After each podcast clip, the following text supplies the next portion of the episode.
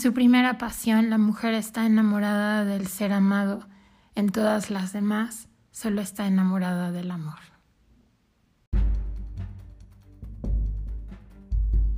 Se considera uno de los mejores exponentes del romanticismo inglés. Nació en Londres el 22 de enero de 1788. Sus padres eran John Byron, llamado Mad Jack, el loco Jack, y Catherine Gordon de Gicht. Pasó la infancia en Aberdeen, en la desembocadura de los ríos Don y Dee, en la costa escocesa del Mar del Norte. Y su abuelo era un vicealmirante que se llamaba John Byron. Y también tenía un apodo bastante horrible que era Foul Weather, que significa mal tiempo pero a pesar de este pésimo apodo, estableció un récord de velocidad para circunnavegar el mundo.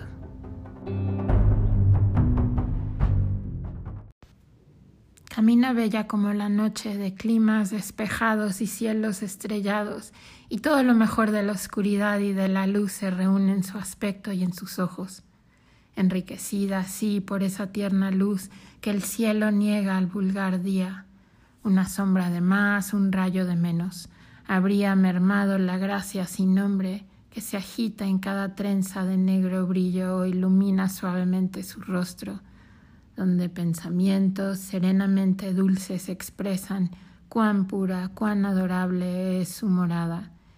Y en esa mejilla y sobre esa frente son tan suaves, tan tranquilas y a la vez elocuentes, las sonrisas que vencen, los tintes que brillan y hablan de días vividos en bondad, una mente en paz con todo, un corazón cuyo amor es inocente.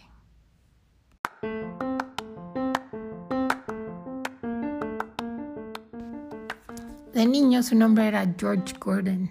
Después llegó a ser Lord Byron con la muerte de su tío abuelo que le heredó el título de, de Lord y todas sus propiedades. Pero de niño em, vivía con, sus padres eh, hasta los tres años cuando murió su padre y em, fue educado en, Trinity College en Cambridge. Durante esa etapa en la universidad se distinguió como deportista, aunque tenía un pie deforme de nacimiento.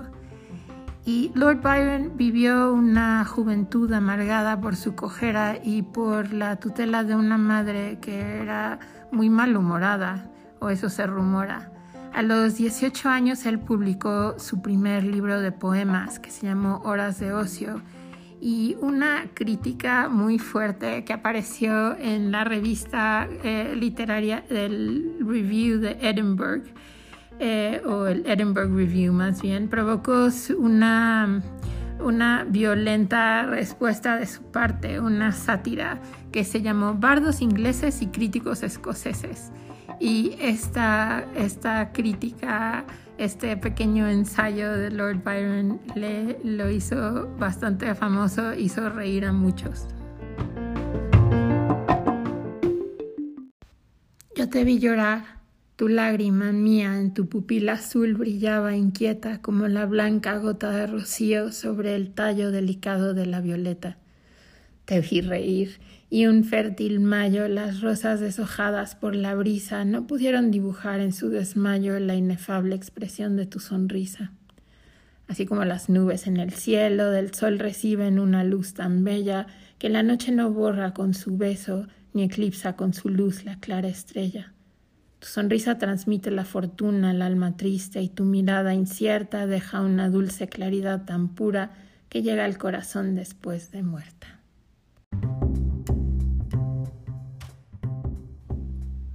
En el momento en que se declaró mayor de edad, salió de Inglaterra. Hizo una serie de viajes, eh, recorrió España, Portugal, Grecia y Turquía y cuando regresó a Inglaterra eh, publicó una suerte de memoria poética de su viaje que resultó en los dos primeros cánticos de la peregrinación de Child Herald. Eh, es bastante autobiográfico y él se convierte en el héroe eh, en el héroe del poema, Child Herald. Eh, tiene muchos elementos autobiográficos, aunque también obviamente se aumentan ciertas características para hacerlo un héroe típico eh, de, Lord Byron. Y es, es, como una figura que él trata de emular a lo largo de su vida. Eh, una de las características principales es la rebeldía ante la moral y las convenciones establecidas durante ese tiempo.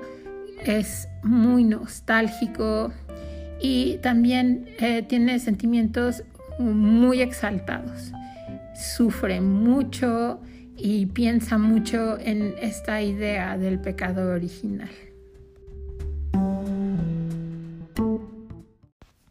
Así es, no volveremos a vagar tan tarde en la noche, aunque el corazón siga amando y la luna conserve el mismo brillo, pues así como la España gasta su vaina y el alma consume el pecho, asimismo el corazón debe detenerse a respirar e incluso el amor debe descansar.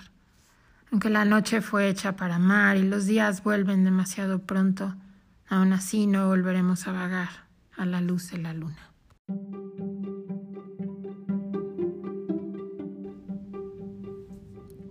Byron estuvo casado una vez con Ana Isabela y tuvo una hija que se llama Augusta Dada, eh, que al parecer era un genio para las matemáticas. Hay novelas que hablan de eso.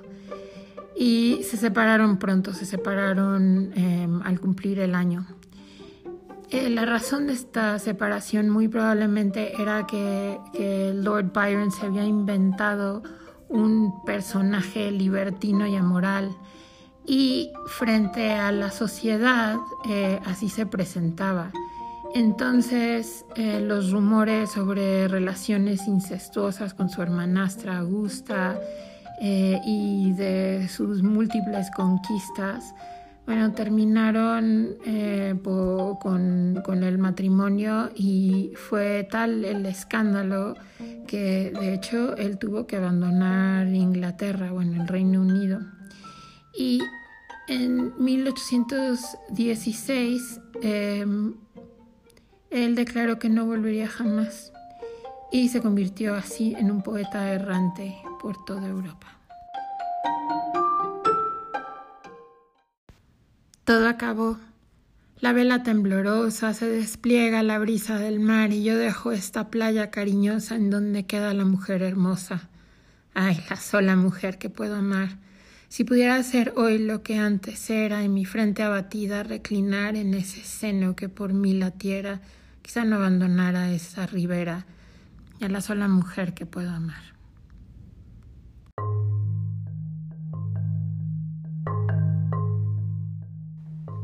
Después de abandonar la Gran Bretaña, se dirigió a Bélgica y de Bélgica se fue a Suiza. En Suiza eh, conoce a Claire Claremont, que es la hermana de Mary Shelley. Se reúne con sus amigos, Percy Shelley, y con la esposa de Percy Shelley, que es Mary Shelley, y con otro eh, personaje extraño que se llama el Doctor Polidori.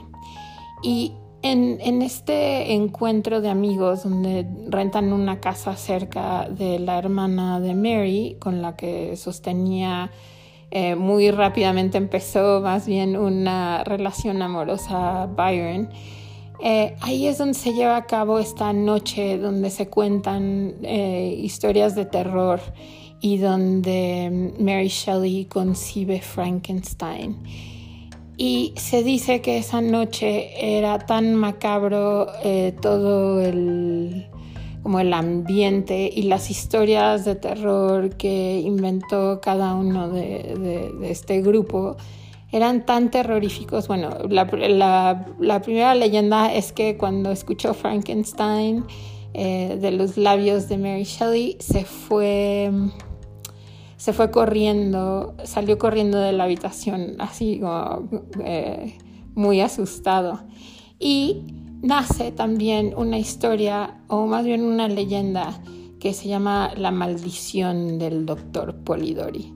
y eso eh, de alguna forma eh, justifica de manera como muy romántica, muy digna de los románticos que eran, eh, las tragedias que sucedieron enseguida. La gacela salvaje en montes de Judea puede brincar aún alborozada, puede abrevarse en esas agudas vivas que en la sagrada tierra brotan siempre, puede alzar el pie leve y con ardientes ojos mirar en un transporte de indómita alegría, pies ágiles también y ojos más encendidos.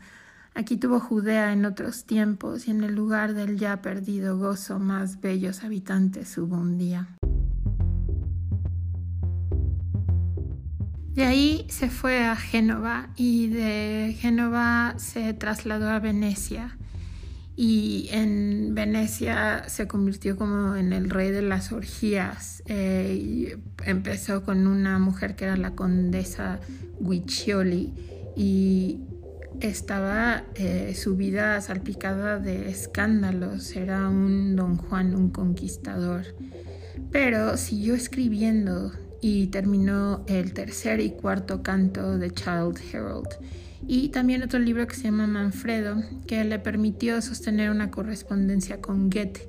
Goethe, de hecho, dijo que era un gran talento, el primer talento de su siglo, eso fue lo que dijo Goethe de Lord Byron. Y en 1819 fue cuando empezó su Don Juan, seguramente inspirado en su propia vida. Junto a los poetas Shelley y Lee Hunt fundó en Pisa una revista, una revista que se llamó The Liberal y em, lamentablemente fue interrumpida muy rápidamente eh, esta revista porque murió, murió Shelley y se peleó después con Hunt. No tuvo buena fortuna The Liberal. Viejo volcán enfriado, es mi llama al firmamento, alza su ardor apagado, a momento. Temor y esperanza mueren, dolor y placer huyeron, ni me curan ni me hieren, no son, fueron. ¿A qué vivir, correr suerte, si la juventud tu sien ya no adorna? He aquí tu muerte. Y está bien, tras tanta palabra dicha, el silencio es lo mejor. En el silencio no hay dicha, hay valor. Lo que tantos han hallado buscar ahora para ti una tumba de soldado, el aquí. Todo cansa, todo pasa, una mirada hacia atrás y marchémonos a casa. Ahí hay paz.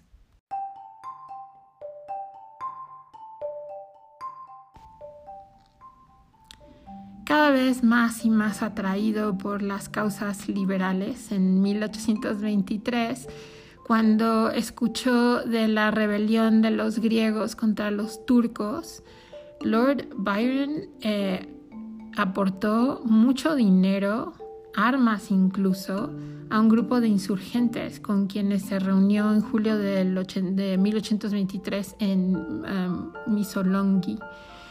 Eh, poco después murió de fiebre reumática, al parecer no se especifica, no se dice de las fiebres que murió, pero probablemente era fiebre reumática eh, en esa misma ciudad de Missolonghi y tenía apenas 36 años.